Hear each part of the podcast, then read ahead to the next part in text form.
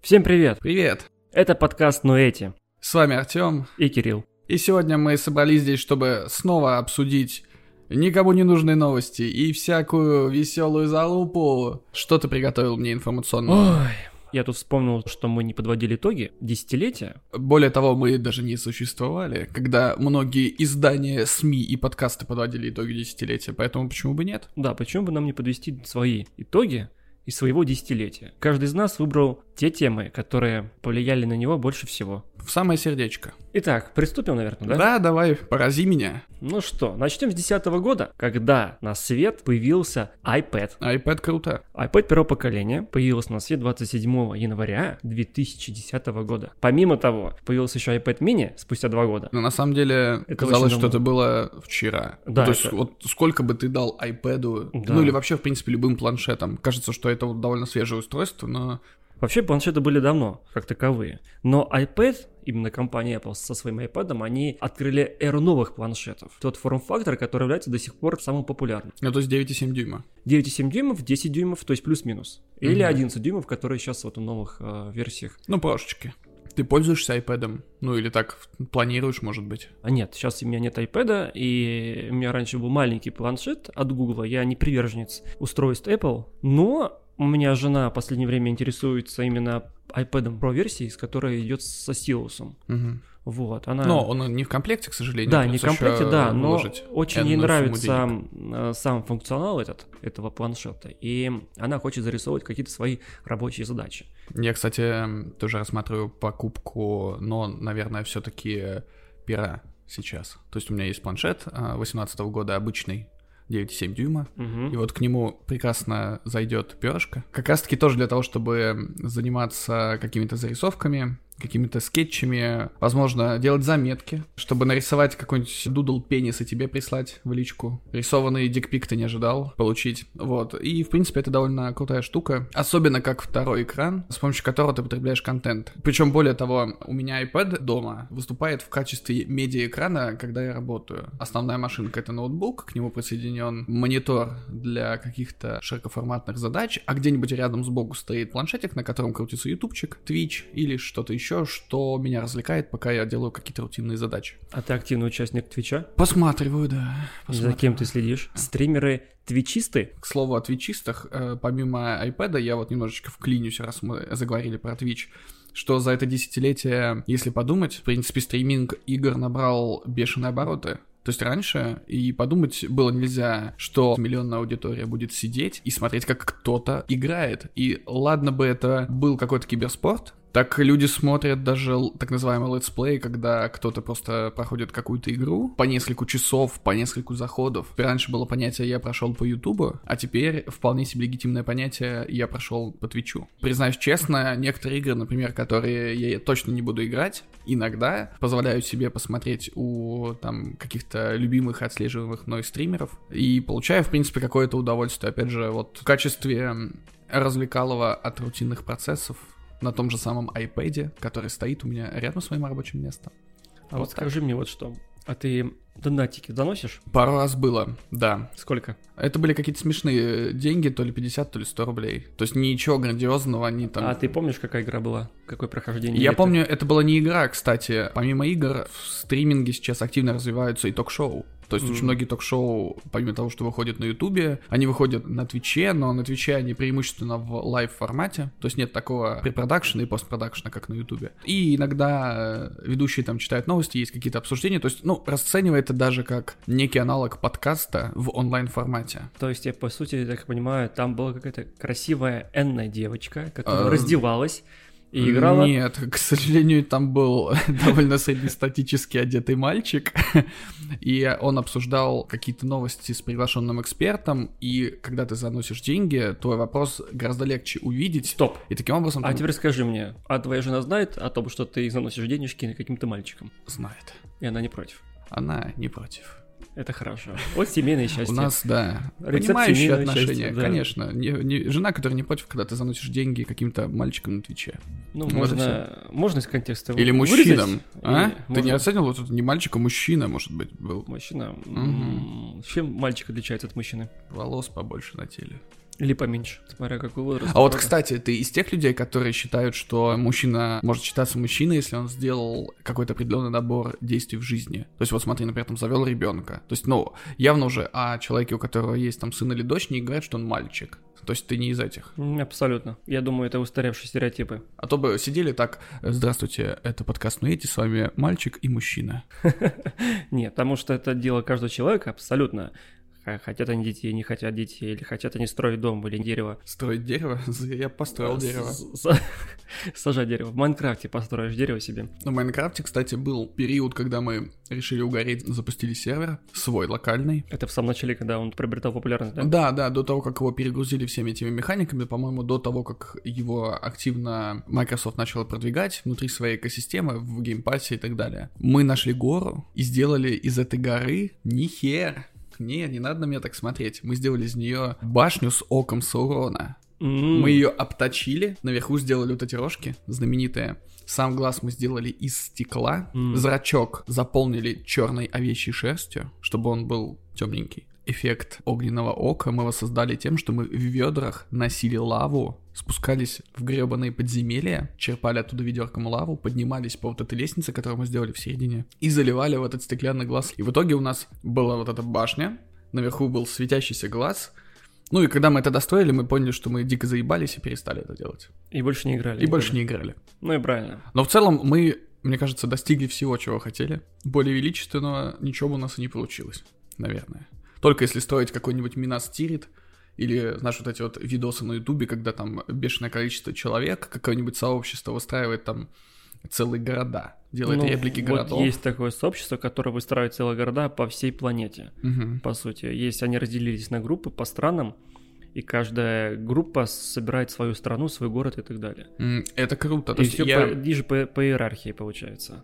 Я уважаю Майнкрафт именно за те инструменты, которые они дают, потому что, насколько я знаю, там довольно прикольная симуляция физических процессов, несмотря на простоту графики. Там люди собирали даже ядерные реакторы или какие-то другие вещи. То есть, ну, представляешь, ты собираешь некий аналог реактора внутри игры, где ты сначала бегаешь, не знаю, бьешь дерево рукой, чтобы добыть древесину. Первый дом это будет комната грязи. И... И аквадискотека. Аквадискотека у тебя там каждый день от криперов, когда ты убегаешь по воде. Вот это такая аквадискотека, что там просто умираешь в прямом смысле слова, если ты новичок в этой игре. Вот, это что касается айпадов, стриминга и ток-шоу. Да. Хочу также еще сказать, что в 2010 году вышел, внимание, внимание, барабанная дробь, Инстаграм. Во, вот это круто. Даже не сказать, что это круто, это прямо веха. Спустя три года она вышла в Google Play, уже на Android. Кажется, что Инстаграм был с нами всегда. Да. Ну вот есть такое ощущение. Есть ощущение. А да. потом оказывается, что он ну, не так-то давно появился. Сейчас, когда все старается выходить плюс-минус кроссплатформенно, э, даже удивительно подумать, что такой большой и комплексный продукт вышел сначала где-то, минуя часть какой-то аудитории, а потом уже догонял. Мне кажется, сейчас какой бы большой сервис не запускался, он попытался бы запуститься везде. Мгм. То есть проигнорировать целую платформу на старте, тем более, когда тебе могут простить очень многие ошибки. Там, я думаю, что Инстаграм, я вот не тот, кто залетел туда на старте, поэтому не могу оценить, с чего именно все началось.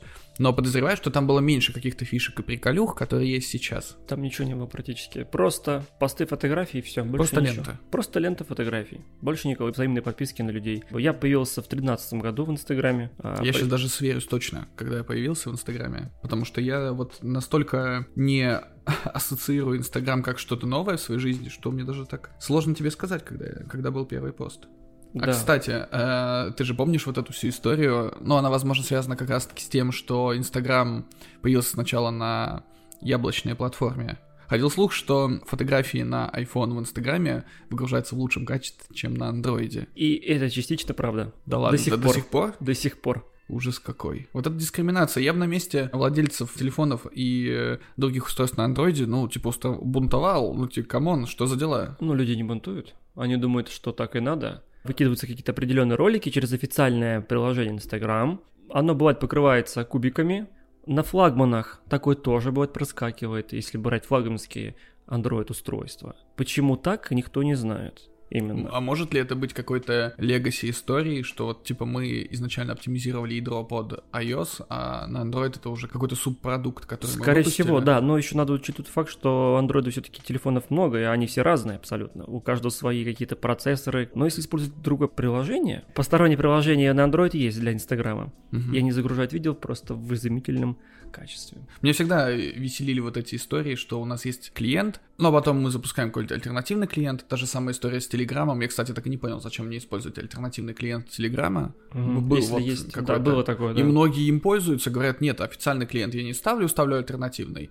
Хотя, вспоминаем Аську, были уже у кого-то ICQ, вот от Вечная война, у кого-то была Миранда, у кого-то была кого-то Квип. Ирка. Квип Квип. еще, да, был. И вот эта вот э, бесконечная история уже началась тогда. Хотя все при этом разговаривали, по большому счету, по одному вот этому ICQ протоколу. Вот, мой первый пост в Инстаграме, между прочим, был позже, чем у тебя, 21 августа 2015 года. И что бы ты думал, там изображено? Там изображен Страмболе. А? Чувствуешь? Акирт кулинар. Трамболе. Страмболе. К сожалению, свой первый пост я не сохранил, подчищал свою ленту, и первый сохранившийся пост у меня датируется 11 июля 2013 года. А зачем это ты так Это делал? было селфи. О, ничего себе, ты тупо секс. Да, о, спасибо. Я ж почти при- привстал А, в мои 30 лет. а, это, видишь, уже движ в штанах. Да. а зачем ты удалил свое фото? Оно не каким-то стандартным твоим внутренним не... не- А, Нет, я чистил ленту, мне показалось оно каким-то неуместным. Хотя сейчас я считаю, все фотографии, которые когда-либо выкладывал, они были вполне уместными и вкладывались в ту концепцию, которую я из себя представлял. Вообще, на самом деле, это довольно странно. Если ты не ведешь коммерческий аккаунт, то ты можешь что угодно выкладывать. И мне кажется, ну это скорее как следствие того, что появился Инстаграм, это блогеры, которые да. за эти 10 лет превратились в просто какую-то супермощную силу, которая по своему влиянию, ну, мне кажется, стала наравне с какими-то известными актерами, политиками, спортсменами и так далее.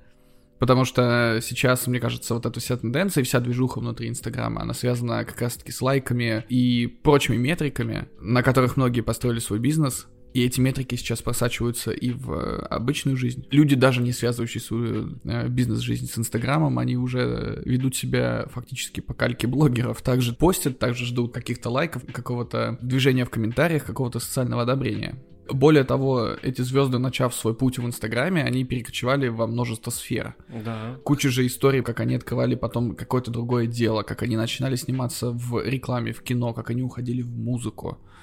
То есть это... Масса примеров, да, есть. Да, это удивительно. То есть, получается, у нас сначала возникает соцсеть, которая порождает целую новую прослойку людей. Э, не просто прослойку, а это даже какой-то бизнес-класс получился. Людей определенной мысли, определенной формации мозговой, которые а в последнее контентом. время, допустим, если брать 20 год, там появилось много разных бизнес-коучей, Инфо-цыгане? да, инфо-цыгане, потому что люди стали сидеть дома и не от нечего делать, стали заниматься ерундой. Нет, скажем так, не ерундой, а вот таким немного странным времяпрепровождением. Но я не могу обвинять в этом людей, потому что в пандемию, во время локдаунов, люди впервые оказались надолго Запертыми. в четырех стенах. Кто-то вообще потерял работу, у кого-то эта работа стала на паузу, Да. там или уменьшилось количество, ухудшилось качество жизни. И очень многие люди начали искать дополнительные средства к существованию, лучшие доли, искать какие-то альтернативные профессии, возможно, связанные с миром диджитала, потому Да. что диджитал все-таки, ну, наверное, меньше просел, чем какие-то более физические сферы. И поэтому и- искать информацию в тех источниках, в которых ты привык это делать, будь то Инстаграм, будь то Ютуб и так далее. То есть, ну, как бы тут скорее поступают плохо те, кто занимается инфо-цыганством, чем те, кто и- ищет, как обучиться. Потому что ну, идея это благая, я сам ненароком да посмотрел пару туториалов каких-то Да образовательных. все мы смотрим какие-то туториалы и... и не скажу, что мне ролики. стыдно за это. А, Почему да, бы не нет? стыдно. Ну, твоя даже довольна теперь. Моя жена довольна. То есть вот так, да, ты обо мне думаешь? Ладно, ладно, хорошо, хорошо, Да. хорошо, Хорошо, хорошо. хорошо, блядь. А что еще появилось за 10 лет? Я упомянул YouTube, который, кстати, родился гораздо раньше, чем Instagram, но его расцвет, его вот максимальное половое созревание произошло именно на вот эти те самые 10 лет, с 2010 по 2020, когда YouTube превратился просто в новое телевидение для молодежи и подростков. То есть у нас появилась целая прослойка людей, которая вообще не пользуется телевидением в классическом понимании, а смотрит только YouTube. Появилась куча шоу с классным продакшеном, угу. с постановкой не хуже телевизионной. И все больше и больше людей, кстати, из телека переходят на YouTube. Да, и, и в принципе, все... не парятся и, и отлично себя чувствуют. Все больше и больше становится продакшенов совместно с телевизионными продюсерскими центрами, которые да. ходят в YouTube. На примере ТНТ. Да. Вот я буквально недавно наткнулся на шоу Ток. На ТНТ выходит на, на ТВ и выходит на их фирменном сервисе. ТНТ а, Премьер. Да, ТНТ Премьер. Да, но изначально первую серию они сознательно выбросили в YouTube для того, чтобы своей целевой аудитории, э, даже не то чтобы своей целевой аудитории, а целевой аудитории тех э, комиков, которые участвуют, показать, что вот у нас есть такое шоу, ребята, если оно вам понравится, дальше, Смотрите. пожалуйста, в телек. То есть мы понимаем, что у них даже дисклеймер да. есть, мы понимаем, что вам нравится смотреть что-то на Ютубе, потому что, типа, тут круто, но, come on, сходите на ТНТ посмотреть, потому что иначе нам, ну, типа, хер дадут потом что-то делать. Угу. То есть даже вот до такого дошло. Шоу, в принципе, неплохое было. Я посмотрел только пилотный выпуск, по-моему. Чем-то напомнило мне подкаст Куджи и... А, Прожектор Пэрис Хилтон, на самом деле, по концепции да, тоже довольно похож да, на это очень все. похоже. Это смесь Куджи подкаста и вот как раз Пэрис Хилтон. Угу. Единственное, что они не обсуждают новости, а просто заплетают это все в какой-то диалог между собой угу. и цепляются. Я не знаю, кстати, уровень подготовки и какой-то предварительной работы по темам, то есть есть ли он или нет, или они там типа пиздят на ходу. То есть типа не могу знать, вероятно, есть все-таки какие-то ключевые моменты, о которых они там договариваются, потому что... Ну, без этого никак. Да, потому что иначе это может превратиться в бессвязную кашу. Конечно. Вот как наш подкаст. Опа. А вы-то думали, мы готовимся, да хер там ночевал. Да не готовимся. Пришел такой, на, Артем, что там тебе? Да, на, Кирилл, тебе на, вот, вот. Сидор наливай, наливай мне сидор. Я говорю, что говорит микрофон. Ага, Кирилл разбил бутылку сидора. Также хочется сказать еще пару слов про голосовые помощники, такие как Siri, Google и Alisa. И в последнее время добавлено еще от Amazon, но, к сожалению, на нашем российском рынке они не так известны. Нет, голосовые помощники довольно прикольная тема. Другой вопрос, насколько, например, ты пользуешься активно в своей жизни ими? Никакими голосовыми помощниками, никакими новыми примочками поисковых систем я не пользуюсь. На это есть свои определенные причины. А, ты боишься дяди, который тебя прослушивает? Я просто не хочу, чтобы на мне компания заработала деньги, скажем так. Ну почему же? буду знать, э, помимо моего номера телефона, моих паспортных данных, моей внешности, она еще знает мой голос, как я говорю, что я говорю и так далее. Мне это не очень приятно. Интересно, никогда не думал об этом именно с такой точки зрения у многих людей, кто пользуется продукцией Apple, у них, в принципе, голосовой помощник встроен, это Siri, но, честно говоря, она очень много не умеет на российском рынке, и годится только, чтобы... О, Тим Кук, прости. Сука, придушил меня. Я больше никогда не буду говорить плохо про продукты. Алиса, Алиса правит России. Сейчас. Годится только, чтобы выполнять какие-то простые базовые повседневные задачи, вроде заведи будильник, сделай напоминалку, поставь таймер и всякое такое. То есть на на что-то более глобальное, она не способна так, как, например, Алиса. То есть искать с помощью Siri мне не очень удобно. Особенно тем, что ты задаешь запрос, а она тебе вместо нужного ответа выдает ссылку, на которую тебе все равно нужно нажать. Ну, come on, если телефон лежит у меня на тумбочке, и я кричу Siri, найди мне вот это, то, что я тебя прошу, то я хочу услышать что ты это найдешь и мне зачитаешь, если угу. я, я, я бы сам подошел и быстрее нашел это в интернете, чем Баро Тим Кук. Ну, хватит. Ну, серьезно. Судя по всему, ты не искренне просишь прощения. Молю. На колени. Гетеросексуал. Да, гетеросексуальное прощение. Оно, возможно, ничего не значит для тебя, но прошу.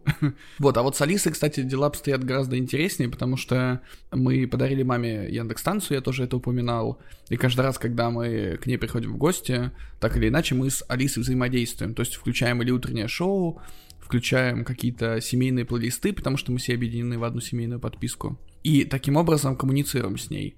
Мама смотрит фильмы, слушает музыку, передачи, да. общается, спрашивает погоду, ищет что-то в интернете, и Алиса ей не показывает ссылку, а отвечает именно то, что ты ожидаешь от голосового помощника. Да. А вот помимо всех основных, что ты перечислил, у Мейла же там есть Маруся, да, и Маруся, тоже их очень пушит. Много, да. Э, Салют Сбербанк, да. это же тоже э, голосовой помощник, да. по сути.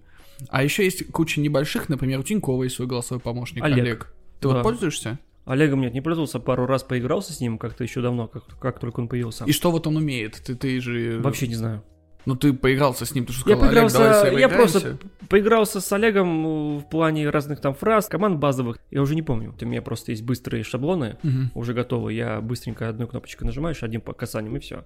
И голосовые помощники, они пережили какой-то бум вот в это Да. десятилетие, появились везде. Но я считаю, что в будущем их будет еще больше. Благодаря голосовым помощникам ты сможешь много чего заказывать. Отпадет какая-то необходимость в использовании колл-центров, содержании такого большого количества людей. А эти долбоебы из псевдо-Сбербанка, они продолжат звонить? Или они тоже наймут Они какую-то будут- Алису, чтобы она Они, тебе а, названивала? да, наймут, у них там есть в Сбере, кто у них там, не помню. М, К сожалению, не пользовался голосовым помощником Сбера, Я тоже не не могу сказать. Но Сбер еще пошел дальше немного, да? Они используют данное видеоизображение твоего, Мгм. Даже когда ты заходишь в отделение Сбербанка, а, допустим, недавно заходил в отделение Сбербанка, только подхожу к банкомату, там стоит много камер в отделении. Ко мне подходит менеджер и говорит, называть меня по имени отчеству. Я еще не успел даже карту засунуть. Если раньше я карту засол, им уходило какое-то сообщение на планшет, Мгм. они знали, что я пришел, ко мне приходят с каким-то предложением, типа, не хотите взять кредит или что-то еще. Вот, то сейчас по камерам мне видит, что я пришел, камера распознала меня. Ко мне выходит менеджер и говорит, типа, Артем Максимович, не хотите вы что-нибудь там из кредитов вам чем-то помочь и так далее. Хотя Ты я просто пришел там... Взял парочку. Нет. Ну, я придерживаюсь того мнения, что кредит не надо брать, надо жить посредством. Вот Да. таких инфо-цыган нам бы не хватало в Инстаграме, Мгм. которые бы учили финансовой грамотности Кстати, мы недавно же разговаривали, что нет финансовой грамотности и нет правовой грамотности. и людей. полового воспитания нет. И полового воспитания. Вот вообще никаких марафонов не проводится, никаких Марафон подрочки. Марафон подростки, подростка, блин. Надеюсь, нас вообще банить не будет наш подкаст. А там За что? За закон. За какой? С матом. А, мы же, да, мы же живем э, в чудное время, когда весь интернет должен э, очиститься. На нас должна снизойти благодать. Короче, мы должны перестать материться, понимаешь, и ругаться. И знаешь что? Ну, Самое время вспомнить, вернуться к корням, к присказкам, прибауткам, шутеечкам и всяким М. крылатым фразам, о которых мы забыли. и анекдотом, да? И, ну, анекдоты это понятно. А вот мы, допустим, забыли о бляха-муха, о фразе. Бляха-муха. А? Да, Вот чувствуешь? Вот ты типа не блять, а «Ой, бляха-муха. Ну Чувствуешь? Понятно, что длиннее, но сколько экспрессии? Там ядрена мать. А? Вот да. Конь в пальто. к чему конь в пальто. Ядрить твою через коромысло. Это вообще, если уже уходить. Козел майонезный. Ядрен батон. Ядрен- А? Хотя козел майонезный это более позднее, да? Козел майонезный это что-то да. Это более- Хрен моржовый. Хрен О, Нормально? Да, Вот. нормально. Типа ты там меня уже хрен моржовый, пошли. оставь меня в покое. Мне мурашки пошли по телу. Ага.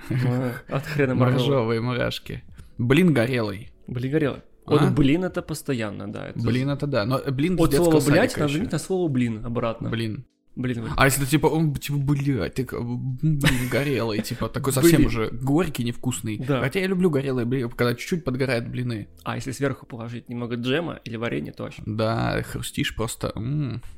И заедаешь сахаром. Подожди, заедаешь сахаром, это совсем другой рецепт. Ты начинаешь печь блины. Выкладываешь блинчик, смазываешь его сливочным маслом, жирненьким, классненьким. Присыпаешь чуть-чуть сахаром, накрываешь крышечкой, чтобы блин не стал сухим и меньше остывал. Потом испек второй блин, кладешь сверху, также помазываешь его маслицем и также присыпаешь сахарком. И таким образом у тебя получается просто башня наслаждения в итоге.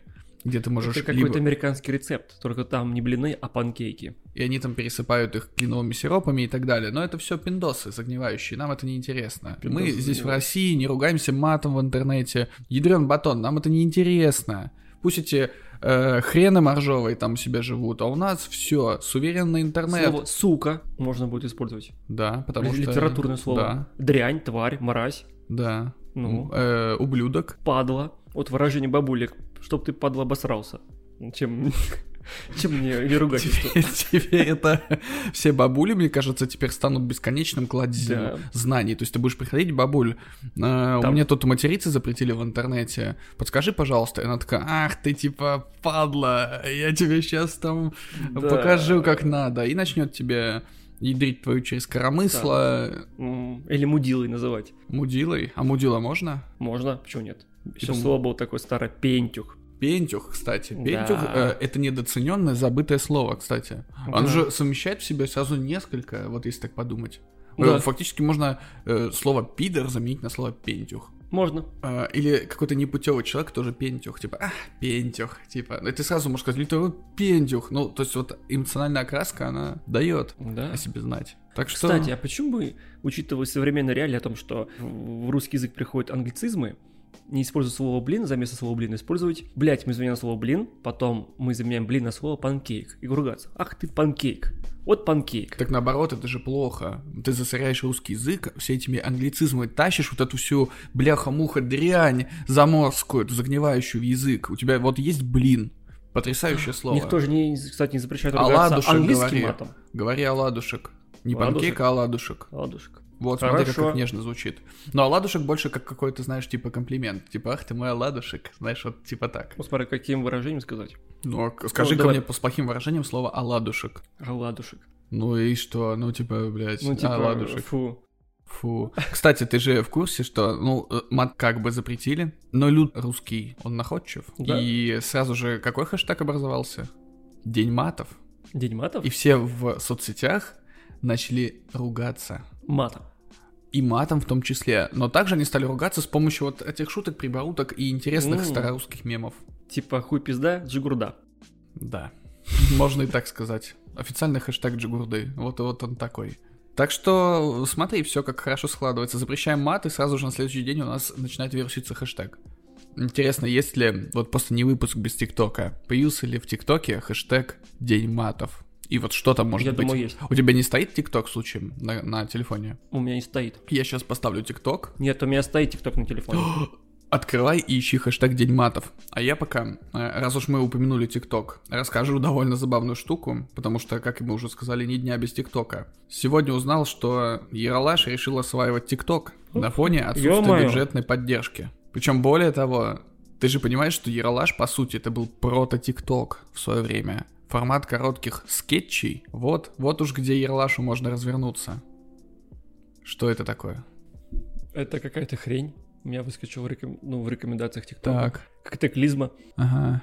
И что же он делает? Не знаю, какую-то засовывают воронку в жопу. Воронка продаж, походу. Весь бюджет сливаем в жопу, да? Иллюстрация. Так что смотрите, ТикТок э, становится нужным. Мало того, что его планировали использовать депутаты, но теперь еще мы сможем смотреть там новые выпуски Яралаша. Вот, Да. замечательное Помимо время. того, в ТикТок появился... Кто ведет в мире животных, забыл. Дроздов. Вот Дроздов в ТикТоке недавно появился, ты прикинь? Так. вот Официальный интересно. аккаунт у него. Теперь будет что-то интересное там, познавательное. Будет интересно, если он э, на своем ТикТок-канале будет разбирать другие ТикТок-каналы и комментировать их в стиле программы в мире животных. Вот это было бы, мне кажется, топовый А контент. вот этот блогер поднимает свои пальчики, берет свой телефон, там что-то еще делает, да? Потрясающий формат. К слову, о ТикТоке ты же прослеживал историю от любви до ненависти один шаг. Вот буквально в прошлом выпуске мы говорили о том, что власти решили использовать ТикТок в качестве площадки для продвижения к будущим выборам, а потом начались печально известные события, связанные с протестами. И сегодняшнего дня, 1 февраля 2021 года, запомните этот день, запрещено материться в социальных сетях, выражать нецензурную лексику, оскорблять власти и... Это по хэштегу «День матов»? Это по хэштегу День мата. Отлично. Так вот, связанная с протестами история, Мгм. когда через ТикТок призывали выходить на улицы, и власти такие сразу звук зажеванной пластинки такие стопе, Мгм. что же вы делаете? И, Мгм. короче, началась история, что власти теперь не любят ТикТок. Мгм. И начали раскидывать предъявы, как ты помнишь, ко всем социальным сетям, что удалите, удалите, удалите тот Удалите, контент. удалите, да. И вот сегодня прочитал новость о том, что в Госдуме заявили о готовности ТикТок к сотрудничеству с депутатами. Руководство компании готово сотрудничать с комиссией Госдумы по расследованию фактов вмешательства во внутренние дела России. Как Мгм. серьезно звучит, да? Неделю назад Роскомнадзор потребовал от ТикТок блокировать материалы с призывом к несовершеннолетним об участии в митингах Мгм. в поддержку Навального. Как оказалось, представительство ТикТока в России сказали «Базара ноль, мы сейчас к вам в стиле 15-секундного танца придем, Да? и мы порешаем все вопросики с вами, обкашляем. Хэш- Хэштег обкашляем вопросики. Вот, поэтому, видишь, э, как бы мы с тобой не переживали, что ТикТок закроет или отменят, нет, теперь рубрика ТикТок в каждом выпуске у нас будет продолжаться. Мгм. Тем более, Яралаш, надо подписываться, ребят. Ребята, подписывайтесь на канал Ярлаш, Дроздова и Максима Каца. Блять, почему запахло говном кошачьим каким-то? Ладно, запрет мата это, конечно, довольно прогрессивно, но за это десятилетие произошло много еще более прогрессивных штук. Например, бум электрокаров и Это беспилотных автомобилей. Те же самые электромобили — это не такая уж и новинка. Их пытались сделать и раньше, но вот за последние 10 лет это превратилось именно из какого-то концепта из будущего в некоторое массовое производство. Да. З-. Запустились коммерчески успешные проекты, например, та же Тесла, которая у всех на слуху, пожалуйста. Электрокар. На минуточку, Tesla стал самой богатой компанией, да? Мгм. Или нет? Или да. Или... д- А, нет, а, Илон Маск стал самым богатым человеком в мире. Эти же электрокары захватили массовое сознание, потому что если посмотреть на карту брендов автомобильных, то либо у кого-то уже есть какой-то электрокар в разработке, либо кто-то еще его проектирует, либо кто-то уже 100% задумался о том, что стоит сделать электрокар. То есть, мне кажется, каждая компания, кроме Лады, возможно, блять, к лучшему. Но самое интересное, я тебе, я тебя поправлю, у Лады уже есть электрокар. И Да. был. Так, И он был серийным. и на базе это? Лады Калина. Что, серьезно? Да, серьезно. Вот это... И он, они даже продавались какое-то время, но потом проект, по-моему, закрылся, и ну, сейчас до сих пор можно встретить на Автору продажи этих автомобилей. То есть это не какой-то кастом дикий, это Нет, именно это на самом деле официальная- серийный автомобиль был Прикольно. в свое время. Вот это просто Тесла с осадба. Могло Да. бы быть. И еще маленькая такая ремарочка о том, что изначально машины были на электротяге. Мгм. Вот, изначально самые первые машины. Это уже потом придумали паровые двигатели, чуть-чуть попозже, по- практически одновременно с электродвигателями, но на тот момент были какие-то потолковые у них эти Но ограничения были. Ограничения, есть да. ты не мог сделать более мощный двигатель, да, чтобы более ехать мощные, быстрее. что-то быстро. И электросамокаты были в то время. К сожалению, люди об этом не знают. Но вот, кстати, ты упомянул электросамокаты. Это же тоже можно считать каким-то следствием этого десятилетия. Электросамокаты, моноколеса, вот эти странные истории. Да. Любой другой транспорт для передвижения в городе, где хорошие дороги. Да, а ты помнишь, что это началось? С какой компании? Приобрела такую популярность все вот эти вот... Электросамокат.ру Нет, компания Segway. А, Segway, блин, это же именно нарицательно, как Xerox. До Помнишь сих пор- такую компанию, да? Э, Я не помню такую компанию именно как компанию, но я помню свою до сих пор не, зажива- не зажившую Травмат ранку. Постала и, 3. и да, нет, нет. О том, что когда я ездил в Питер и посетил Петергоф, там на поле можно было покататься на Сигвее. Но по Возле какой-то Эрмитажа. причине, да. Возле Эрми- Эрмитажа, по-моему, да? Ну и возле Эрмитажа тоже, а то было в Петергофе. а, Петергофе. да, ну, там можно на было. площади. И я до сих пор помню, что я хотел сначала прокатиться, но потом по какой-то причине не прокатился. Возможно, я зажал денег, чтобы поездить, или я просто забоялся, что упаду. Но сам факт, что я до сих пор жалею, что я не прокатился на вот этом каноничном Сигвее, вот это вот два колеса, палочка, ты держишься за нее, отклоняешься вперед и едешь. И вот до сих пор. Вот если бы могли быть вьетнамские флешбеки, связанные с Сигвеями, я вот сейчас задумался бы, если бы у нас была видеоверсия, то мы бы мне на монтаже сделали бы затемнение в черно-белое, и там бы вместо вертолетов ездили Сигвеи за моей головой. И мы бы кричали По «Джонни, небу. Джонни, По наклоняй небу, палку По небу летали, вперед!» что ли, Segway? Но у меня бы они летали по небу. А кто проверил бы? А, то есть как бы небо, это такая гладь такая, да? Небо — это земля была бы. А, то есть наоборот. Концепция. Как в Австралии. Как в Австралии, да, круто.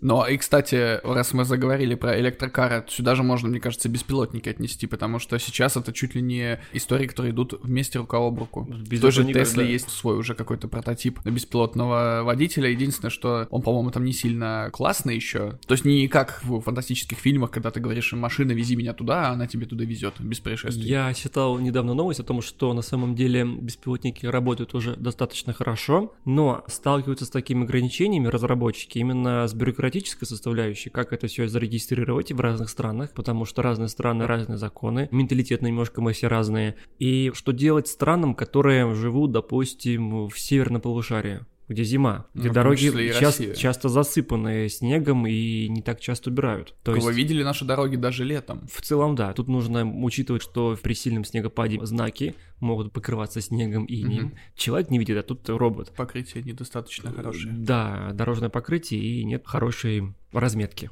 на дороге, чтобы машина могла это видеть. Вот в это все упирается. А так, по большому счету, все уже хорошо, и все технологии уже а, отточены, скажем так. Осталось только ближайшие, наверное, пару десятилетий как-то урегулировать эти вопросы. Сейчас используют в доставке Ян- продуктов. Яндекс тот же самый использует курьерские доставки небольших товаров В и корреспонденции. Вживую я это не видел, но тот, кто видел, то это какое-то такое некое... Касание будущего ощутил? касание будущего, что-то киберпанковское. Вопрос только в другом. Насколько часто его будет воровать, Киберпреступления да, и будет совершать в отношении этого, скажем, лица. Ну да, на колесиках. без- без прописки и без гражданства.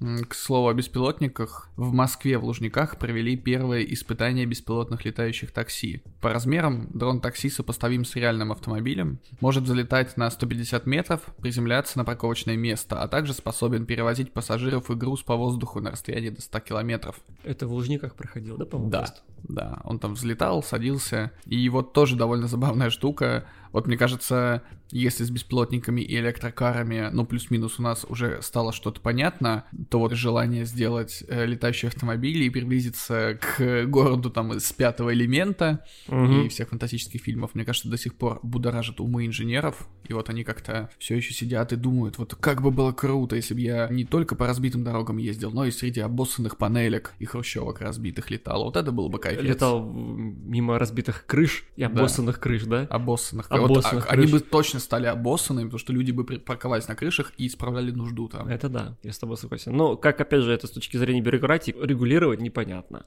То есть у нас проблемно регулировать это все в наземной плоскости, а прикинь, если к наземной плоскости добавляется еще несколько воздушных слоев для Да. перемещения, что вообще тогда будет происходить? Между прочим, в Москве же ведь не единственный проект такой. Такие же проекты еще делают и в Сингапуре, насколько я слышал, и в других странах. Больше всего, конечно, этим интересуется именно в странах Азии. Ну, по сути, летающие автомобили в нынешнем концепте это гигантские дроны. Да, это гигантские дроны, которые тоже приобрели за десятилетия просто колоссальную популярность. Сейчас дроны используются не только для фото и видеосъемки, но еще и как некое такое развлечение. Ты видел в Китае шоу дронов? Э, Когда они летают, светят э, по запрограммированному Да. пути. Помимо того, еще дроны, я сейчас видел недавно ролик, я не помню в какой-то стране, либо это было в Дубаях, но дроны а, проецировали изображение в воздухе. Не, вот, это, интересно. Вот это интересно. Вот это вот э, такое чувствуешь, как вот в фильмах, помнишь, был «Шестой день» с Арнольдом Шварценеггером. Мгм. Даже с точки зрения полетов на этих летающих хеликоптерах, те же самые разработки новейшие военные, которые будут использоваться в дальнейшем, Мгм. Позволяют летать и превращаться вертолетом в самолеты.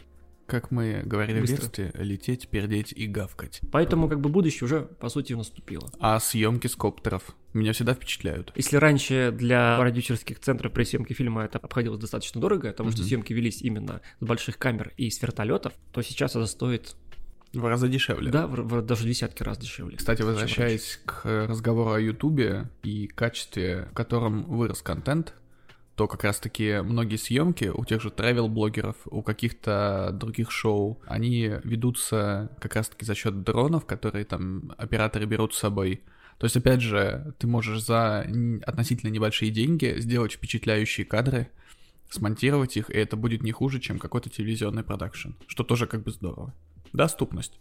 А если дронов еще снабдить какими-то мозгами определенными, то есть сделать их более самостоятельными, тот же самый Amazon использует их сейчас для доставки, старается использовать, тестирует, по крайней мере, пока Ну вот, походу, по земле будет Яндекс катать, и там кто- кто-то еще занимается, Да. а по воздуху Амазон. О, Amazon и все, доста- все нам товарчики делать. везут. По поводу дронов, кстати, пока ты еще не перешел к другой теме, многие видели этот ролик, как в Китае борются с осиными гнездами. Когда Да. к дрону цепляют огнемет, и он подлетает и выжигает эти самые гнезда. Причем, насколько я знаю, это же не просто осы, а осы, у которых очень токсичный укус, который там прямо вызывает жуткие последствия для человека, а дрону хоть бы что. Сидит себе и жжет. Идеальное средство для Истребление Для- человека. в будущем, да? Появляется, появится потом Skynet программа, Скайп. Skype. Такой пиздец, робот звонит роботу, не может дозвониться.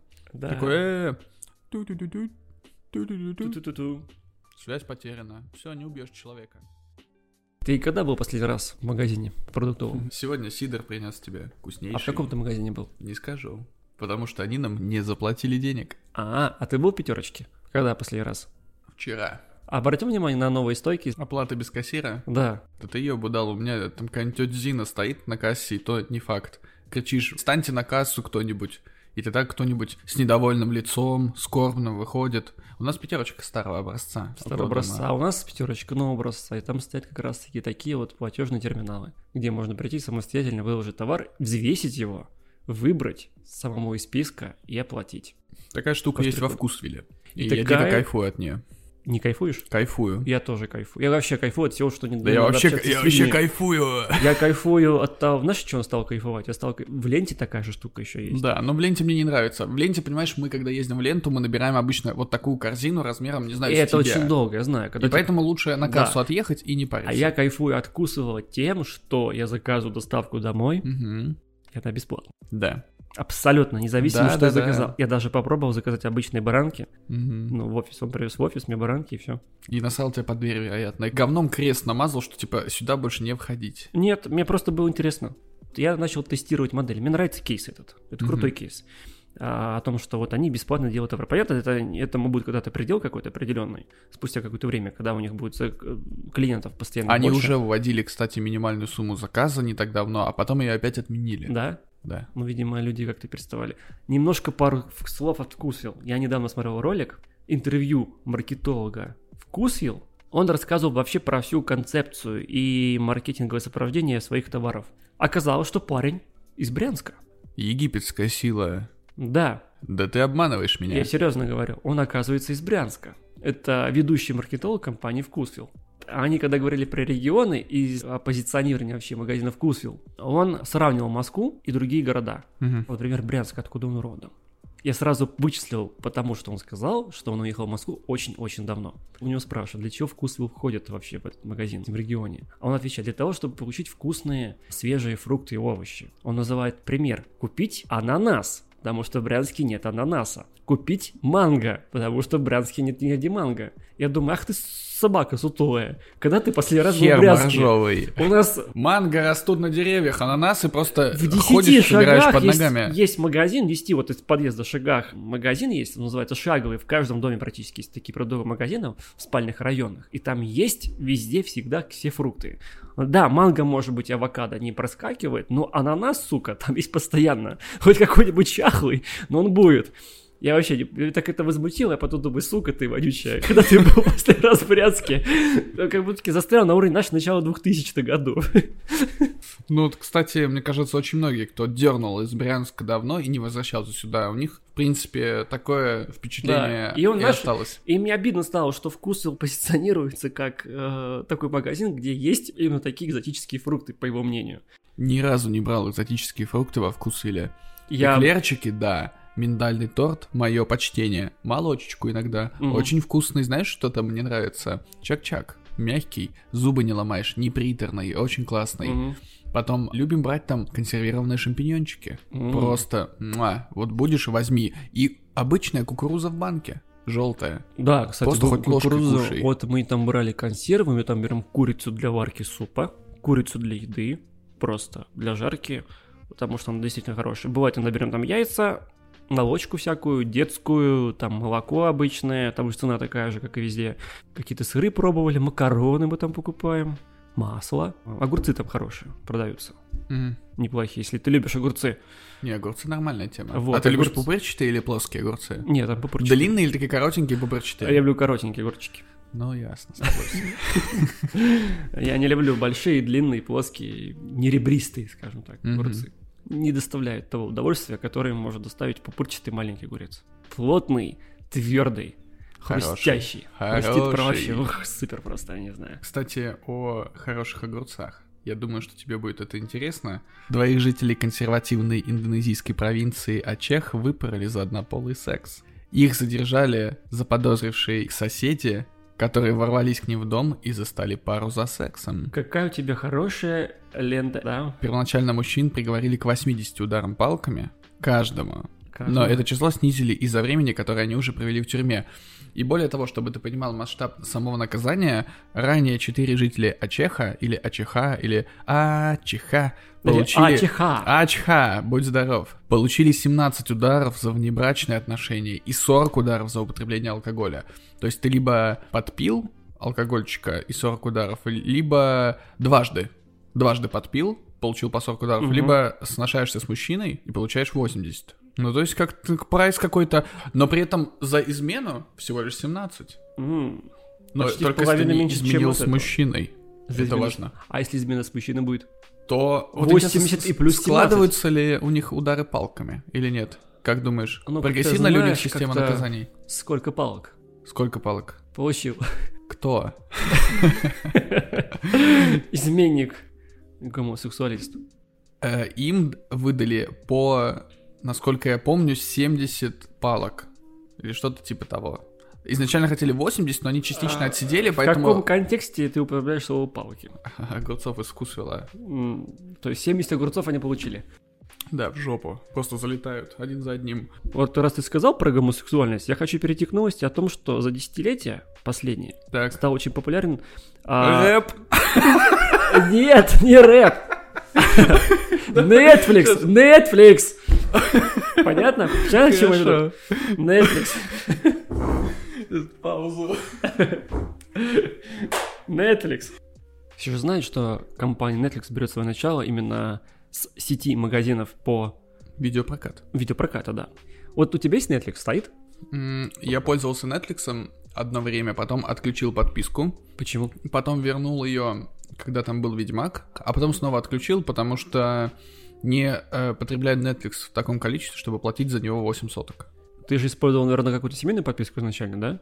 Нет, абсолютно обычную подписку. Обычную подписку. Пока вот, когда он вышел на российский рынок, совсем недавно, по-моему, да, в 2020 году официально он стал российским, полностью с переведенным интерфейсом, цена Netflix 800 рублей стала, да? До этого стоило столько. Э, Если ты хочешь 4К контент получать, то ты платишь 11 евро, а теперь перемножь. Но если я хочу получить 4К контент, допустим, на Иви или на Кинопоиске, то я получу за это меньше, чем за тот же самый Да, Netflix. Определенно так. Надо отдать Netflix должное, они, конечно, клепают сейчас фильмы и сериалы почти каждую неделю. Допустим, из 10 фильмов хотя бы 3 уже хорошие. Вообще, на самом деле, да, Netflix вышел просто на какие-то индустриальные космические обороты за, это, за эти 10 лет. Да. Они настолько сильно прокачались, настолько прокачали вообще эру стриминга, что тут впору даже не только о Netflix говорить, а о- вообще о самой тенденции появления стриминговых сервисов.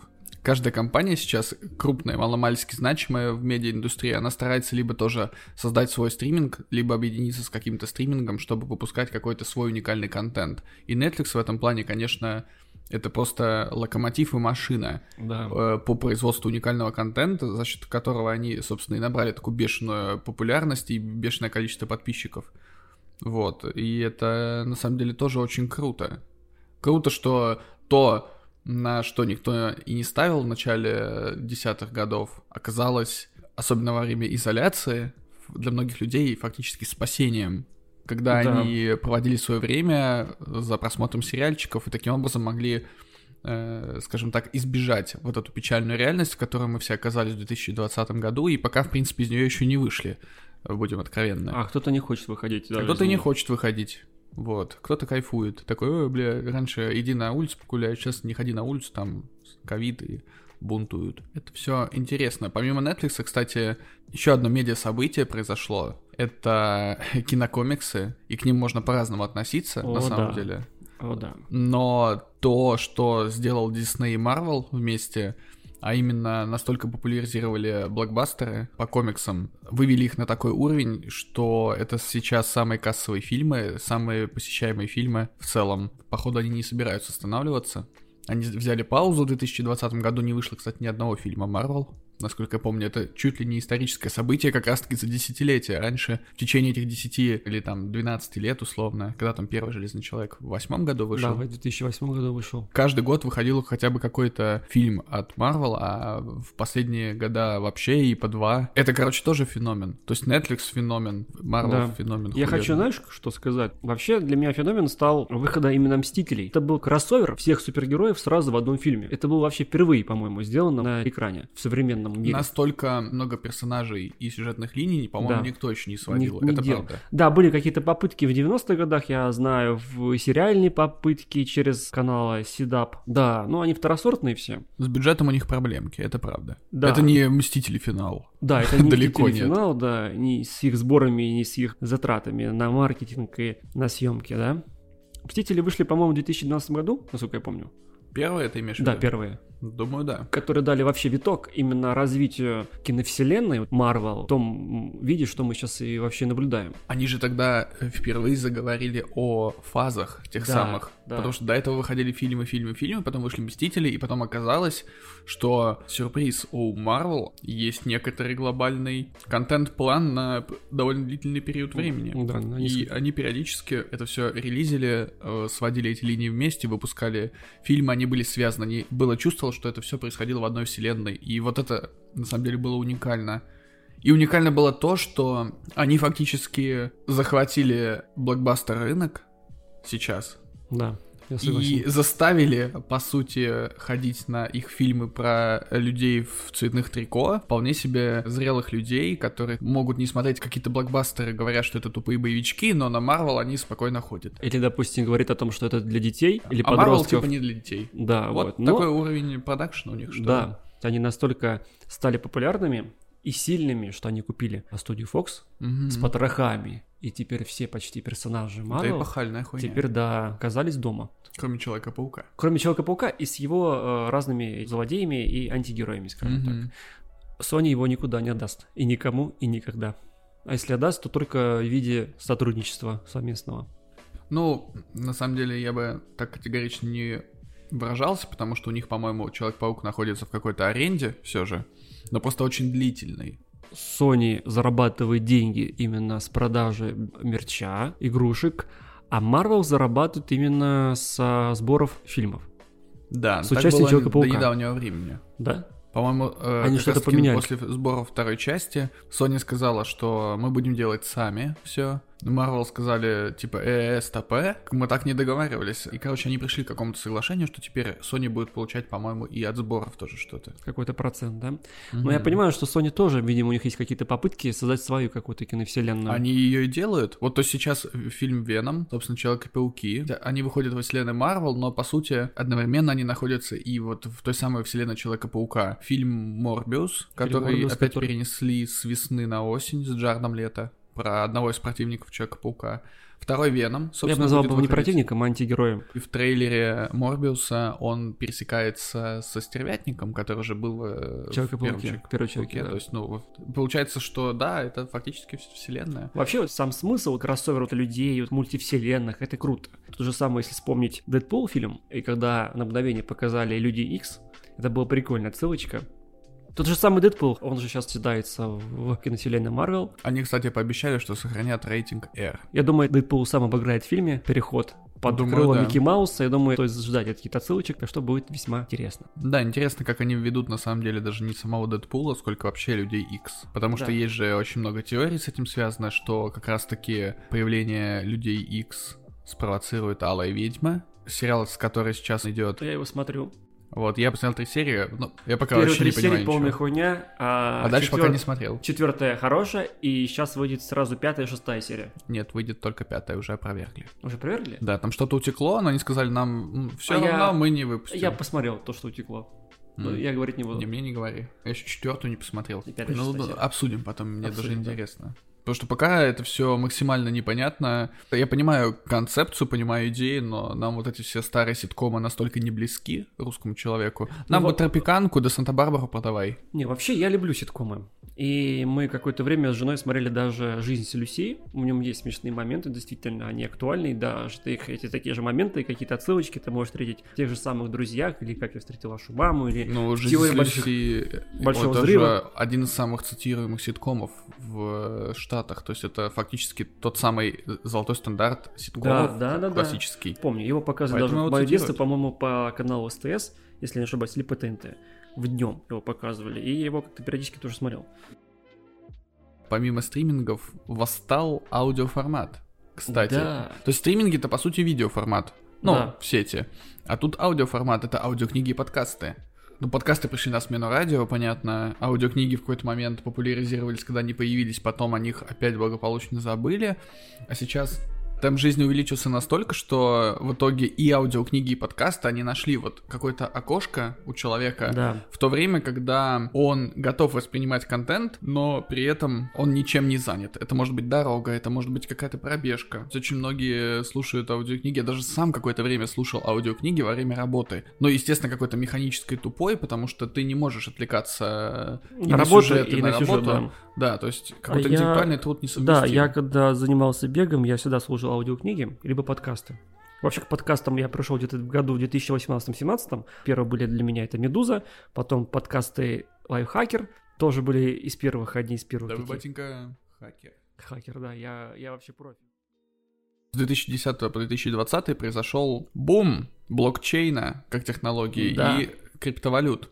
Понятное дело, что их зачастую связывают, но на самом деле блокчейн, он же используется не только там, он сейчас и в банковских сферах, в всевозможных финансовых операциях, идентификация, хранение данных и так далее. То есть, в принципе, везде, где необходимо, чтобы данные не изменялись, сохранялась их целостность и распределенность. То у меня был установлен мессенджер, Мгм. который использовал как раз-таки именно блокчейн. Я потерял от него пароль, и я не мог зайти больше никогда. Это То есть это навсегда. беда многих с криптокошельками. Да, и я в тот момент перекрестился и сказал спасибо, что у меня нет никаких биткоинов.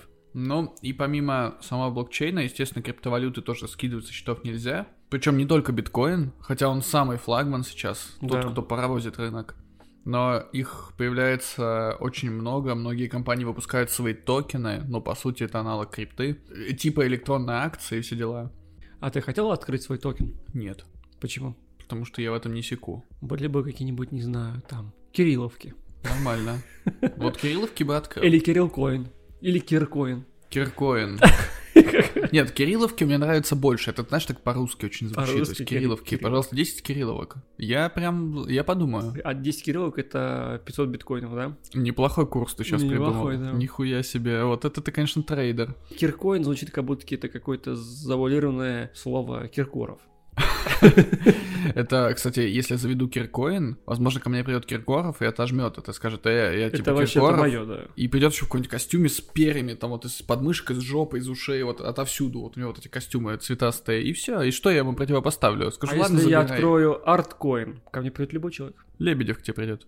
Или толпа художников скажет, эй, это мы. Это наш арт, искусство, все. Биткоин, он возник очень давно. Все вот эти смешные истории о том, что раньше я мог купить за 100 биткоинов пиццу, возможно, а сейчас за 100 биткоинов, я не знаю, квартал в Брянске куплю. Тут фишка в популяризации. Человек с улицы, который только-только начинает интересоваться криптой, у него появилась возможность довольно просто чего-то докупить. И, кстати, Да. это же касается инвестиций. Да, Бум инвестиций. этих инвестиций, который пришелся просто сейчас у э, любой маржовый хер, как мы узнали, может типа заняться инвестициями, куча банков э, рекламирует свои услуги, куча приложений появилась вот буквально в одночасье, Да, и все стали да. гиперинвесторами. Каждый хочет побыть немножко инвестором, насмотревшись особенно фильмов, тех же самых про Уолл-стрит, Игра на понижение. «Играй на понижение», один из самых известных фильмов, или «Уолл-стрит. Деньги не пахнут» и так далее. Ты слышал про историю недавнешнюю, как мамкины инвесторы похерили немножечко фондовый рынок? Так называемая война Reddit с Уолл-стрит, как Да. ее крестили в интернете. Да-да-да. Есть один пользователь, его никнейм «Ревущий котенок». Он, благодаря своим знаниям и благодаря своему влиянию, смог э, в этой группе под Reddit обзавестись с последователями, которые решили помочь своему любимому магазину по продаже дисков. Не совсем прямо уж помочь. Наверное, нужно начать с того, кто такие вообще GameStop, чем он знаменит и почему он так может быть мил сердцу каким-то Да. там людям с Reddit. Это магазин, который один из первых в свое время начал реализацию такого направления, как эм, обмен и продажа использованных дисков. Вот, это тот магазин, который очень любили. Ой, извините, перебью, но мне кажется, реализация обмен дисков это было у нас, в Брянске. На намного- втором этаже в Буме, На втором, почему? Магазин Березка на Куйбышева. там тоже, но у нас в Буме, я в Буме менял диски. Я диски менял на Сонику. Еще я А, помню. нет, я менял на 2010 Какой 10 2000 Какие правила были, кстати, там, на Березке у тебя? А главное было, чтобы он был не царапанный. Была ли градация? Например, у нас ты приходил, мужчина на кассе, он осмотрел твой диск и Там была женщина. выставлял ему оценку. Оценку. То есть он Была оценка, да. Точнее, даже не оценку, это была каталогизация своего рода, он либо был серебряный, либо золотой. Если игра какая-то говёная, не очень популярная, она получала серебро. Вся соль этой системы заключалась в том, что принеся серебряный диск, так называемый, ты не мог взять золотой. А если ты принес золотой, ты мог выбрать золотой или серебряный. Они мотивировали приносить диски в более хорошем состоянии и более хайповые. А, нет, я ходил менять диски, и все было просто. Какая-то энная сумма, все это стоило. И Мгм. выбирал любой диск из каталога. Не, естественно, ты доплачивал. Я заплачивал, разумеется, за любой диск. Главное условие было, чтобы диск был не царапанный и как можно с более свежей игрой. Так вот, акции GameStop падают, несмотря на то, что магазин как бы все еще на плаву, он что-то зарабатывает, но все равно они не успели перестроиться в цифровую эру. Наверное, эру надо еще сказать то, что этот магазин вышел на IPO, Мгм. и И играл говна на поел фондовый- там. а? И говна поел, судя по показателям. Нет, он уже на IPO находится, по-моему, давно очень достаточно. М, да, но что-то ему это не помогло. Потом, вот как ты правильно сказал, сообщество Wall Street Bets, кстати, subreddit, они решили проучить так называемых э, дедов-бумеров с Уолл-стрит, которые много себе возомнили. Все вот эти фондовые фонды, короче. Вот, они начинают скупать... э, Хедж-фонды. э, хедж-фонды, да, начинают понемногу скупать акции GameStop, причем начинают это делать еще в декабре 2020 года. По сути, я понимаю их, почему они начали сразу скупать и шортить, то есть работать грубо на понижение. Что такое шортить? В шортах ходить? Длинная позиция это когда ты покупаешь на, на рост акций, а короткая позиция, когда ты работаешь на понижение акций. Ты знаешь, что эта стоимость будет столько-то, ты знаешь, что она понизится, ты у кого-то занимаешь деньги у фондов, и когда цена падает, ты даешь человеку деньги его и зарабатываешь на этом разницу, грубо говоря. Наверное, я правильно объяснил. Наверное. Но Нет, я не то, что, сам не наверное, силен в это этом. процентов на 80 я правильно сейчас объяснил. Мгм. Ну, хорошо. Ну, допустим, и... Что и? Ну, ты, ты говорил до того, как я перебил тебя о том, что... А я перебил тебя. Хорошо, реддиторы начали их скупать потихоньку, сначала по приколу. Кстати, да, это все да, да, да. изначально было типа приколдес, который немножечко вышел из-под контроля. По сути, это какой-то один такой мем. Ну да, скажем так. Просто люди потихонечку скинулись деньжатами и решили покупать акции. Они, кстати, тогда еще стоили 4 доллара в начале. Они по, именно по этой цене и начали скупку акций. Дальше, собственно, реддиторы воспользовались сервисом Robinhood. Да. Это то самое приложение для, о боже, легких инвестиций, как мы уже Быстрых. говорили ранее. Они используют эти сервисы и резко начинают вкладываться в акции GameStop. Мгм. Тем самым вызывают короткое сжатие, вот то самое, и рост акций в полтора раза. Ну, то есть, получается, они начинают накачивать рынок, по сути. Накачивает рынок, да. То есть мы начинаем все это скупать, скупать, скупать, акции заканчиваются, акции начинают дорожать. То есть, по сути, они покупают даже не акции, а возможность купить акции. Называется опцион, по-моему. Вот, а при этом они же начали это делать не просто потому, что а, есть такой фонд Melvin Capital, и именно этот фонд, по-моему, кошмарил GameStop последние Мгм. вот эти года, когда они выходили на IPO и торговались на бирже. И их цель была изначально это отхлестать членам по морде именно этот фонд. Да. И у них это получилось, потому У что получилось, когда да. они начали накачивать рынок и выз- вызывать вот эти вот все короткие сжатия, ужасный термин, то как раз-таки Melon Capital, который до этого поставил на падение акций GameStop, он теряет 30% своих активов. И Да. ему для этого пришлось привлечь почти 3 миллиарда для стабилизации. То есть, по сути, они потеряли бабки, дополнительно еще привлекли бабки от инвесторов со стороны, чтобы покрыть э, эти убытки и стабилизироваться. Мне очень нравится эта ситуация, потому что обычные простые люди показали другим непростым людям то, что а, они тоже сила. То есть это все было примерно 25 числа, когда Melon Capital теряет 30% своей прибыли. Дальше 26 января акции за день растут почти вдвое, и потери тех самых шортеров в шортах составили более 5 миллиардов долларов. За один день, внимание. За один день. 27 января про GameStop пишет Илон Маск, который до этого писал всякую херотень про биткоин. тоже, и биткоин тоже взлетел. И акции дорожают и еще вдвое, до, внимания, 339 долларов. Начинали мы, если помните, с Четырех. четырех. Помимо GameStop, тот самый subreddit, они решают устроить налет не только на GameStop, но и на акции других компаний, о которых многих забыли, такие как сеть кинотеатров AMC, AMC. компании BlackBerry и компании Nokia, кстати. Да. MC прирос на 250%, BlackBerry на 17%, а Nokia на 63%. То есть прилично. И некоторых других. У Robinhood при этом и других брокеров случаются сбои из-за наплыва частных инвесторов. Тот самый фонд Melvin Capital больше не ставит на падение GameStop, и есть еще один фонд, Citron называется. Мгм. Он поступает так же и фиксирует убыток в 100% в данный момент. Это все 27 января происходит. Какой насыщенный день. 28 января общие убытки по коротким позициям на рынке превысили 70 миллиардов. Внимание.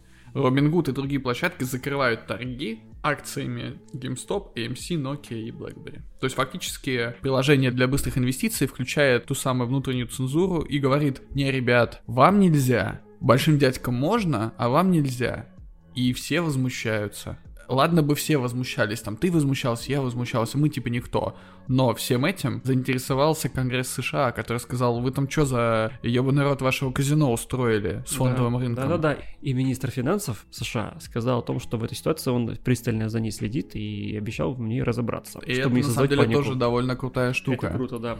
Забавно еще то, что помимо того, что Конгресс в это все вмешался, начали рассматривать все это с точки зрения законодательства, говорили, что это похоже на финансовый пузырь, и что события можно трактовать как нарушение законов, но по факту это не так. В итоге на следующий день после введения ограничений Робин разрешил все-таки ограниченно докупать акции тех самых многострадальных геймстопов. Ну, а в ответ акции GameStop и других компаний, к которым приковано столько внимания, опять возобновили свой рост. То есть прогнозировали что? Что как только перестанут накачивать, акции упадут. И так изначально и произошло. Почему, собственно, заговорили про пирамиду? Очень много людей подняли бабки, когда успели вывести. Типа как было в, в МММ и везде. Вот, но потом, когда вся эта шумиха началась, когда запретили покупать, акции резко пошли вниз, и люди начали терять деньги. Люди начали подавать в суд, кстати. Да, а мы знаем, Рушить что- рейтинг приложения Robinhood Да. в iOS и на Android. А я знаю, что на андроиде, по-моему, Google возобновил рейтинг его. Да, он сказал, не, ребят, типа нельзя Типа, накручивать негативный такая, рейтинг. Да, Позитивный, ладно, Типа это не та ситуация.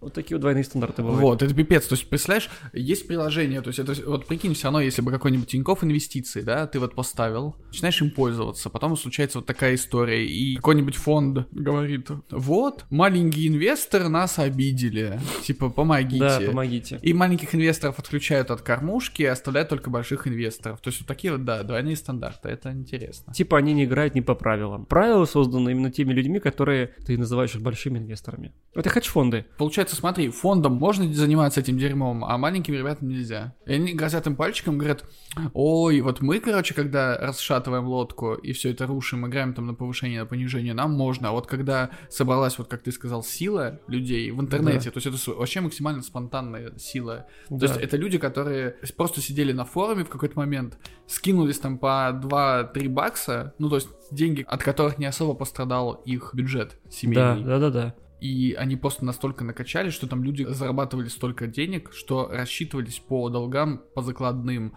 по долгам за университет. Там 250, допустим, тысяч долларов поднимали. Просто вот, ну, потому что вот, вот такая система. И у меня, например, к ней есть вопросы. То есть, если эту систему так легко раскачать, то какого черта в эту систему заложено так много финансовой ответственности современной? Я хочу, знаешь, что еще сказать? Такой маленький вывод.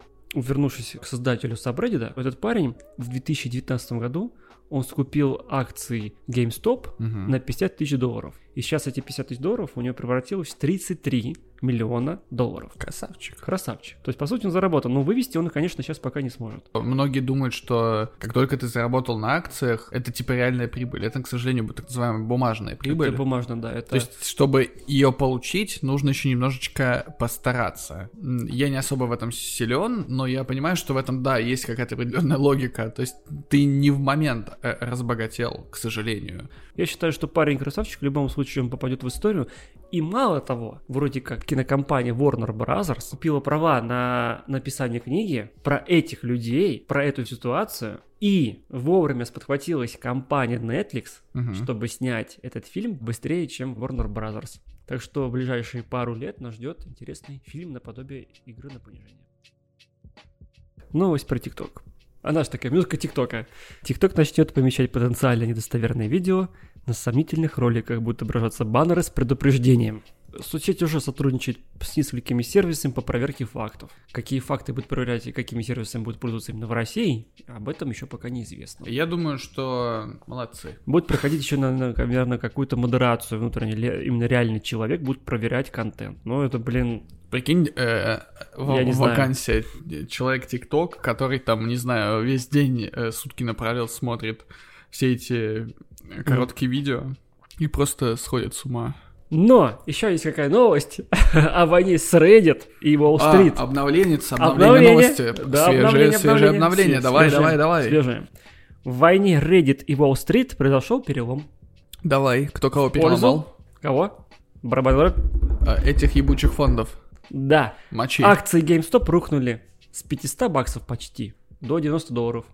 Что все еще больше, чем 4. Да, редиторы теряют большие деньги, но не сдаются и не продают ценные бумаги, потому что только так можно сокрушить врага, как отмечает издание Какое? Bell. The Bell это вот касается да. чудовища. Да, красавица чудовище The Bell. Ты бы знала, если бы ты не читал только французские сказки своей дочери. Вот. Французский. Ну, конечно. И мы изучали французские книжки. Ты я помню, но походу только их ты, ты их и мультики читаешь, и мы уже это знаем. У нас уже лор складывается. Мы совсем упустили такую важную штуку, как нейросети, которые за последние 10 лет научились делать очень много всяких прикольных штук. Причем не только смешных и потешных, как какие-нибудь генерации картинок или вставка лиц там одних людей в видео с другими людьми.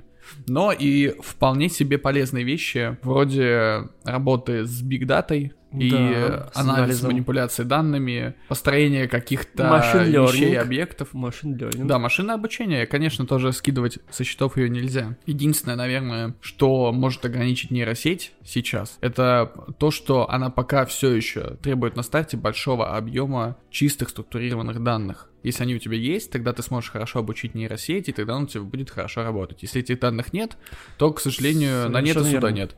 Вот, э, я думаю, что в дальнейшем, наверное, будут каким-то образом э, надрачивать их так, чтобы они работали либо с меньшим количеством чистых данных, либо с какими-то смешанными, либо каким-то образом сами пытались добывать данные по первоначальным установкам, но пока имеем то, что имеем.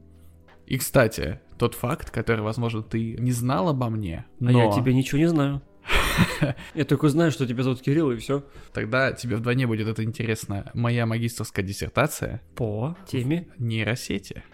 С Да. ума сойти, нифига себе. Поэтому я тебе больше скажу, э, моя магистрская диссертация по теме нейросети была связана с тем, что я проектировал рекомендательную систему для подбора недвижимости для агентств на основе нейросетей, где ты задавал входные параметры, и в зависимости от того, какой сейчас рыночек, и что сейчас происходит, и какое сейчас предложение, нейросеть рекомендовала тебе оптимальные квартирные варианты. Твои разработки должны были купить в Сане. Да, мои разработки пошли по пизде, к сожалению. Но это был довольно интересный опыт, поэтому именно нейросети из всего этого списка, наверное, попадают в меня наиболее сильным образом, потому что не бередят мои вот эти вот ностальгические вузовские чувства, когда ты работал с материалами, потому что тогда еще нейросети были гораздо более... То есть сейчас э, я тебе вот рассказал про эту нейросеть, и ты себе там нафантазировал. Циан, Дом Клик, Яндекс Недвижимость, но, к сожалению, это сейчас нейросети стали такими мощными, как на меме с псом, вот этот мощный пес и Мгм. дрещевый пес. Мгм. Вот они тогда были дрещевыми псами, к сожалению, и в основном в тех же самых вузах ты их изучал на каком-то примитивном и прикладном уровне. Поэтому, да, это может звучать сколь угодно круто, но, конечно, это все не дотягивает до уровня современных нейросетей. Но, тем не менее, факт остается фактом. Это было начало. Это было начало, да, с чего-то же нужно начинать. Ну правильно. К слову сказать, этих нейросетей настолько много, и не все они прям очень полезные и технологически прокачанные для нас. Компания PepsiCo заявила, что планирует развернуть систему искусственного интеллекта, которая будет следить, внимание, за текстурой, формой и хрустом палочек Cheetos. С ума сойти, как мне это нужно? Представляешь, если бы я делал магистрскую диссертацию, такой, моя нейросеть определяет хрусткость палочек. Как Разработанная... хрустяще звучит. Ага, Чё, как по Читосовому. А, читас. Э, Система, которую они предлагают, э, сможет оценивать качество чипсов Честер любит читас. Э, По мере их приготовления будет автоматически регулировать оборудование для производства. Да. То есть нейросеточка будет смотреть, такой, хм, эта палочка недостаточно читасовая, поэтому я что-то подправлю. Нейросеточка, да. Компания хочет, чтобы все палочки читас имели одинаковую хрустящую текстуру, Вообще я плотность. вижу нейросетку в будущем в анализе больших данных. Аналитику вести по проектам большущим, гигантским, по заказам, допустим, для Сбера, для банков крупных. Самое Это забавное, что анализировать большие данные можно же не только в суперсерьезном деле, но и в каких-то более бытовых и смешных штуках. Например, э, нейросеть от проекта The Padding оценивает музыкальный вкус пользователя по его библиотеке в Spotify. Да, нейросеть еще, по-моему, если не ошибаюсь, недавно был какой-то проект совместный Сбера и какой-то еще компании, Мгм. где нейросеть по кашлю определяла, болен ли ты коронавирусом или Вот нет. это, конечно, очень интересно, как они данные собирали для этого. И это тоже не знаю. Но, видимо, используя каких-то голосовых помощников или что-то еще. Такой, э, салют Сбера, э, покашлите в микрофон. Покашляйте, да. Патриотично, покашляйте. А нет, вообще-то я знаю, как они забирали. Э, Везде была реклама, где нужно было позвонить и покашлять. Ну, ты же мог покашлять недостоверным образом, то есть Можно ты просто было. хе-хе, типа, и да, же данные бы да, тоже но собрали. надо было требовалось именно подтвержденный коронавирус, под- неподтвержденный коронавирус после клинических каких-то исследований. Это весьма интересная вещь. Ну вот, кстати, по поводу Spotify, раз, раз уж мы его затронули, у них есть как раз-таки патент сейчас свеженький на технологию, которая позволяет анализировать голос пользователя и рекомендовать ему композицию в зависимости от его эмоционального состояния, пола, возраста, акцента, социальной обстановки вокруг, то есть один человек с кем-то или в какой-то шумной компании. Также, помимо музыкальных рекомендаций, они хотят делать более персонализированную рекламу. Но в случае со Spotify есть один нюанс. Это те- ребята, которые достаточно user-friendly, и они всегда заботятся там о пользователях, и это у них прям манифест. И поэтому то, что они получили патент, ну, пока не означает, что они это внедрят, потому что они сейчас с- столкнулись с проблемой двух стульев, так называемых. В компании отмечают, что уважать конфиденциальность клиентов очень важно, и поэтому они технологию запатентовать-то запатентовали, какие-то тесты провели, но из-за того, что они все такие хорошие, пушистые, теперь вроде бы как и внедрить ее толком не могут. А как ты относишься к дипфейкам? А, Я дико ору с дипфейков, когда там заменяют актеров в каких-нибудь фильмах. Например, э, в «Друзьях» заменили всех актеров на Николаса Кейджа. Да, это было прикольно. Вот, ну или когда, допустим, с помощью дипфейков отвечают на какие-то фундаментальные вопросы. Например, что бы было, если бы Сильвестр Сталлоне сыграл в «Терминаторе». То есть такого ты Да. не можешь представить, а Да. с помощью дипфейка можешь. Ведет ли это к тому, что скоро актерам, в принципе, даже не нужно будет появляться на съемочной площадке? Думаю, что вряд ли, потому что на данный момент все компьютерные лица, которые мы видели, то есть это либо омоложенные версии, как в «Ирландце», но они не избавились. Вот в том же «Ирландце», например, они омолодили Де Ниро, омолодили... Ну, э, там, хочу сказать, там, там видно, потому что... А видно, знаешь почему? Не из-за того, что у них старые или молодые лица, а о том, что у них фигуры остались старческие, у них осталась старческая походка, движение. То есть они омолодили лицо, но не омолодили человека. То есть если бы они взяли молодого юнца и нацепили лицо Де Ниро, это был бы другой эффект. Я где-то видел какой-то умелец, он показывал разницу, как он бы сделал через технологии дипфейка и через технологии, которые использовали они, точечную. Как в motion capture, когда Да. тебе датчики Захват, э, вешают на датчики, тело, да. на лицо. Как в играх делают. И потом делают полигональный меш, тебе на лицо натягивают текстуру, таким образом тебя омолаживают. Технология считается как бы, в принципе, не то, что прям новый какой-то, да, или не какой-то супер современный. Но дипфейк, конечно, в этом плане гораздо более современный. Но Тут еще есть штука- нюанс, опять же, возвращаемся к проблеме всех нейросетей. Это большой объем входящих чистых данных. Тут же в чем была фишка, что Де Ниро ходит в кадре и через специальную камеру уже видит, как он играет якобы молодой. То есть вот эта вот э, превизуализация происходит. Для дипфейка нужно было найти тонну фотографий Де Ниро в разных плоскостях с разных сторон. Потом уже на их основе генерировать эти данные. Я вообще не представляю, как это можно Да, было сделать с- именно для да. четырехчасового фильма. помимо Де Ниро, там же еще Аль Пачино и Джо и Джо Пеши. Пеши, да. Поэтому, да, это очень трудно. Пока что это еще дорого. Были, конечно, попытки полностью сделать цифровые версии. Например, «Принцесса Лея» в «Изгой 1», по-моему, появилась в конце. А, да. Потом э, сделали в конце Мандалорца появился молодой Люк Скайуокер, который выглядел как говно, конечно. Я помню, выходил, э, если мы касаемся Звездных войн, фильм Хан Соло, собственно, он так и назывался. И умельцы в трейлер вклеили лицо молодого Харрисона. Форда. И это смотрелось очень интересно, но опять же, в трейлере это типа две минуты, это определенные ракурсы, это рваный монтаж. И под этот рваный монтаж, под этот э, ограниченный хронометраж самого трейлера ты можешь набрать и нужное количество входных данных э, с Да-да-да. фотографиями того или иного актера. А Да. как, бы, как для целого фильма, черт побери, я не знаю. Да. Если это еще какая-то ведущая роль у, у человека, который почти всегда находится в кадре. Как тебе в целом Хан Соло фильм? Мне, кстати, понравился. Я Мне- не, так и не понял, почему его срут. Мне тоже понравился, тоже не понял, почему струт, и вроде как они будут в любом случае снимать продолжение.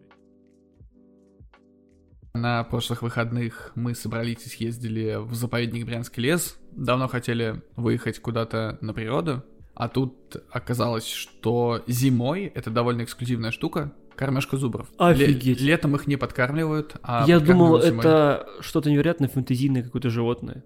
Я думал, это Нет. нарав- наравне с единорогом. Нет, это прикольная мохнатая коровка, вот, Коровка? которую ты можешь посмотреть в заповеднике.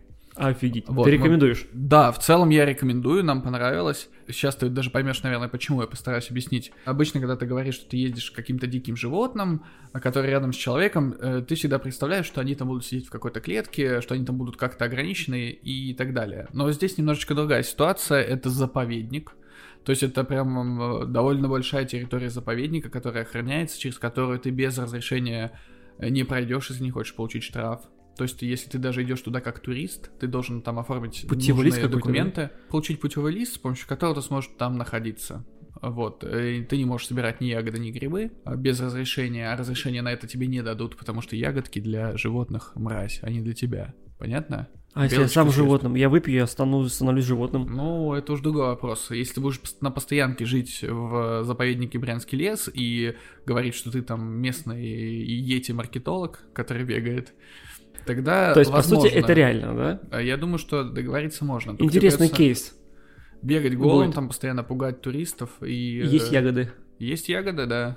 Ну, Интересно. Вот, и... э, И это можно очень красиво оформить э, в Инстаграм. Travel-блогер, который подтирает жопу папоротником. А, И крапивой. Да, и семенами от ягод. Семенами от ягод. Ага. Что вот так вот начерпывает рукой и... А Именно удобрение как бы идет сразу же и посадка. А, то есть ты, короче, уже прям продумываешь кейс. Ага. Прям уже ага. мыслями там.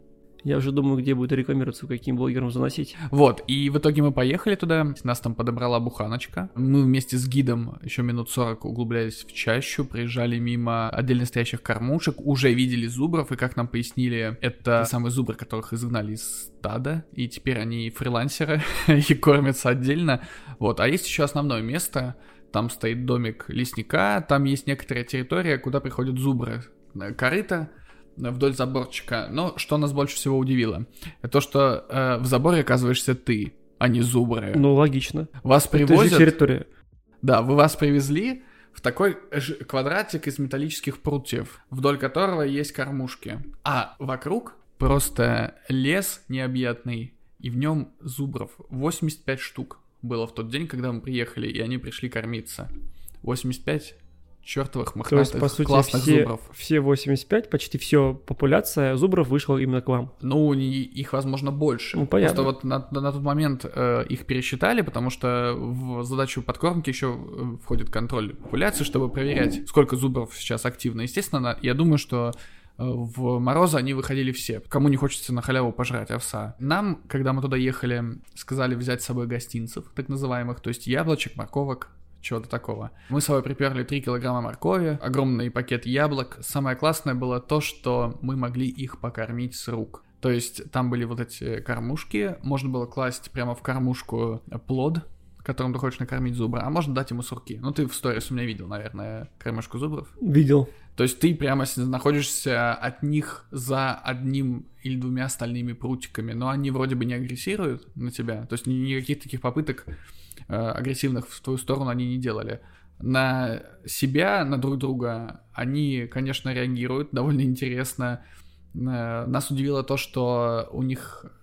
Ну, понятно, что в любом стадии есть своя иерархия, но здесь она вообще очень жестко проявлялась, и вот мало... все мелкие телята, они вообще никто, и звать их никак. Их максимально последними подпускали ко всем кормушкам, и им не- невозможно было дать морковку, потому что приходил какой-нибудь здоровый Я, отнимал, «Бля, да? слышь, То есть, давай мне, давай, типа, давай, типа бля». показывает, показывает, что он альфа-самец, да, и Максимально альфа-самец, хотя у них матриархат в стадии, кстати. матриархат. Да, есть вот эта самая главная мега-самка, которая там типа э, всем рулит. А Это тебе самцов- сказал экскурсовод. Да, по- когда мы ехали туда. Молодые бычки, они там до определенного возраста тусят в стаде, а потом, ну, их изгоняют. И вот это те самые ребята, которых мы видели э, у тех самых одиночных кормушек. Здорово. То есть они возвращаются в стадо только когда гон начинается, когда там в- всем надо сношаться по максимуму. Расскажи свои ощущения вообще от этого вот.